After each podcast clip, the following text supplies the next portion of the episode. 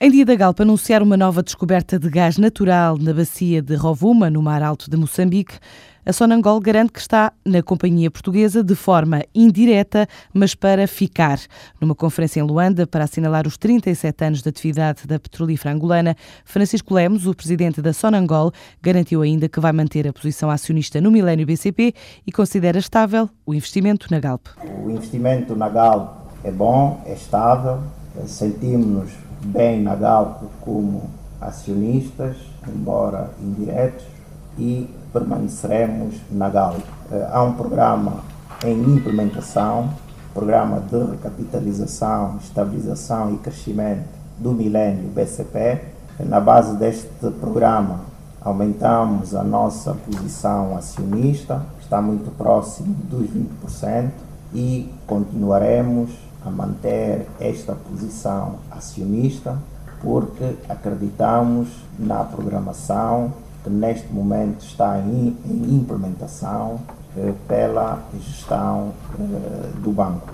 A Sonangol adianta ainda que não está a pensar fazer novos investimentos em Portugal. Novos investimentos em Portugal, tal como fizemos referência a 25 de fevereiro de 2012, da Sonangol, excetuando a consolidação dos já existentes, não os prevemos. A Sonangol fez ainda o anúncio formal da extinção do banco de investimento que detinha em parceria com a Caixa Geral de Depósitos e prevê dentro de um a três meses a entrada em atividade de um novo banco de poupança e promoção habitacional criado com capital da Companhia de Petróleo de Angola.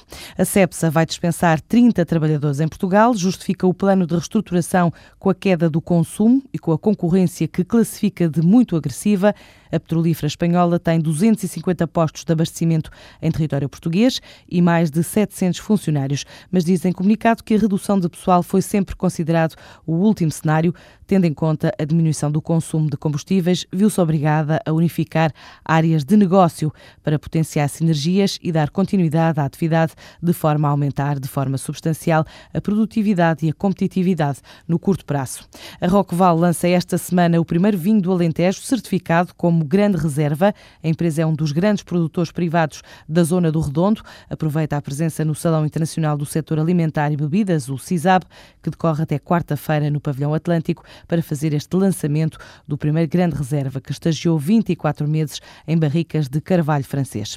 A adega de Santa Marta de Penaguião aguarda há cerca de um mês por uma decisão do Tribunal sobre o Plano Especial de Revitalização que prevê uma renegociação da dívida.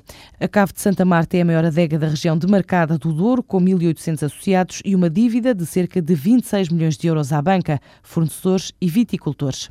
O plano de renegociação implica juntar todos os credores, elaborar um novo plano de pagamento e pressupõe a dilatação da dívida em 10 anos com mais dois de carência.